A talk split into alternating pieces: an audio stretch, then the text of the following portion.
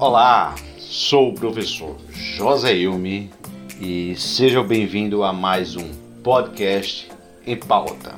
No tema de hoje nós iremos falar sobre um resumo de uns livros clássicos da literatura da, sobre a educação financeira e sobre investimento. O livro é O Homem Mais Rico da Babilônia.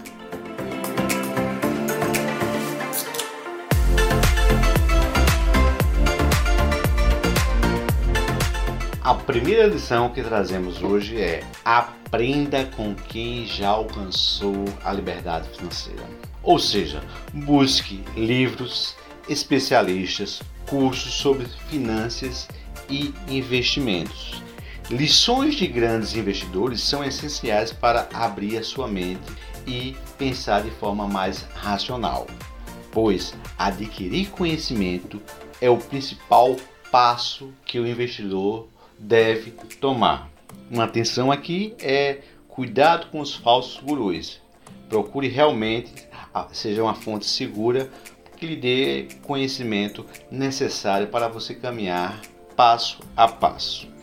A segunda dica, a segunda lição é não adianta ter dinheiro.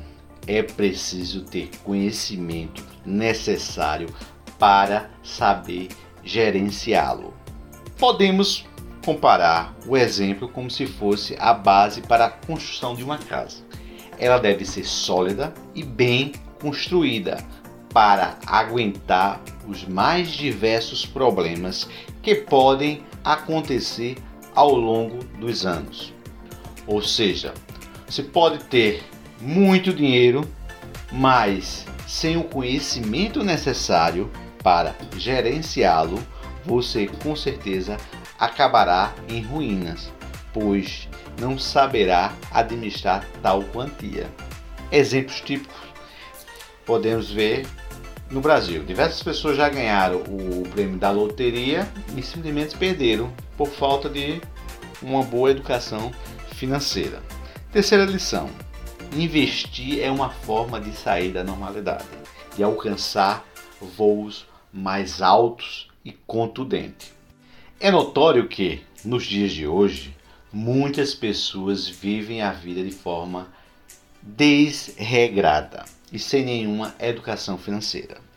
Muitos se contentam com apenas um, dois, três salários mínimos, mínimos e, com isso, dizem que o dinheiro não traz felicidade.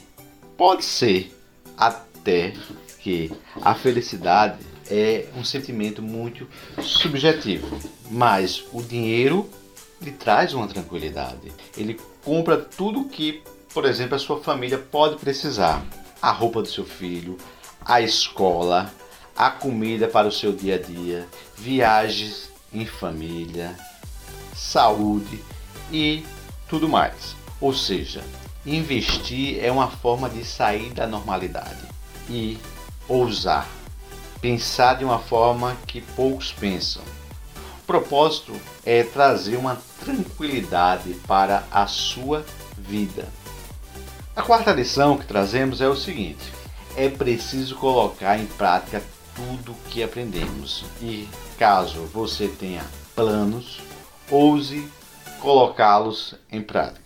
Não adianta ler vários livros sobre finanças e investimentos se você não coloca em prática aquilo que lê. Ou seja, se você tem planos para abrir um negócio ou algo semelhante, realizar um sonho, um mestrado ou algo do tipo, a única pessoa que poderá fazer acontecer será você. Lute e siga em frente com aquilo que você acredita. Tenha autorresponsabilidade. Quinta lição: de todo o dinheiro que você ganha, reserve uma parte para guardar e investir de forma inteligente. Essa é uma lição muito importante e que, infelizmente, poucos a praticam de forma inteligente. Se você quer a independência financeira, é necessário guardar e investir o seu dinheiro. Evite parcelar suas compras de forma desnecessária e compre artigos de consumo que não lhe renderá retorno algum. Mas, é claro, nunca seja extremamente radical. Viver e usufruir dos bens também é necessário. Sexta lição: caso terceirize os seus investimentos, procure alguém que realmente entenda do assunto. Não adianta você depositar os seus investimentos no setor de artigos de luxo, por exemplo, se a pessoa com qual você terceirizou o seu investimento não possui nenhum conhecimento a respeito desse tipo de mercado. É necessário um alinhamento e um conhecimento a respeito da pessoa a qual você depositou a confiança para lidar com seu dinheiro.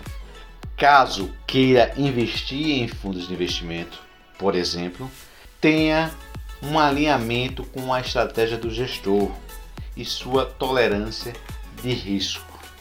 Sétima lição: sempre viva com menos daquilo que você pode ganhar. Não adianta você ganhar 5 mil por mês e querer viver como se tivesse 10 mil, por exemplo. Uma hora a conta não fecha. As despesas de uma pessoa que ganha 10 mil geralmente são maiores do que aquelas que ganham menos. Logo, a realidade financeira é diferente e o estilo de vida também.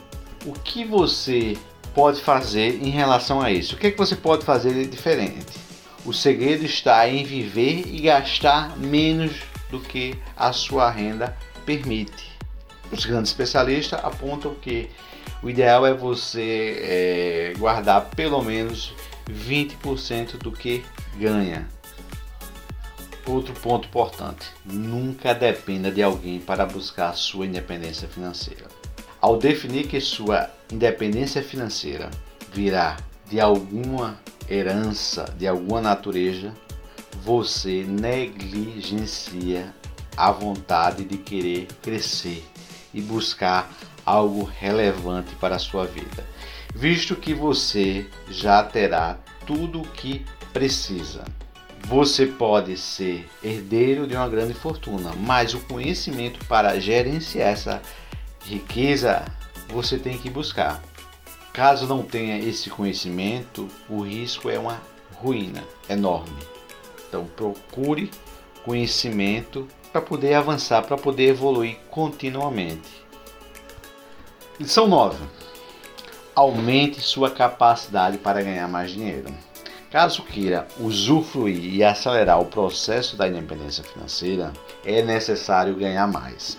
Não adianta investir 50 reais por mês e querer ficar rico é necessário aumentar sua receita, fazer mais aportes e observar os juros compostos trabalharem para você ao longo prazo. Com conhecimento, dedicação e destaque em sua área de atuação, você com certeza ganhará mais e investirá melhor. E aí é fundamental você procurar aquilo que você tem de ponto mais forte para poder avançar nesse sentido. E a última lição que eu trago por hoje é a seguinte: evite dívidas. Elas podem arruinar a sua vida. Ficar endividado é uma das piores coisas que podem acontecer para quem está buscando a independência financeira, pois ao ficar devendo algo, a sua receita mensal automaticamente pode se tornar em uma despesas mensais permanente. É o caso em caso essa dívida tenha um indexador de juros elevado, quitar essa dívida será complicado caso a sua receita mensal e a sua capacidade de pagar suas contas for menor do que o valor da dívida. Então fuja das dívidas. E por fim, gente, eu deixo aqui uma reflexão. Você não precisa acreditar que as verdades sobre a vida estão neste podcast. Nada aqui é absoluto. Absorva o que faz sentido para você e evolua e melhore sempre. Um abraço a todos e até mais.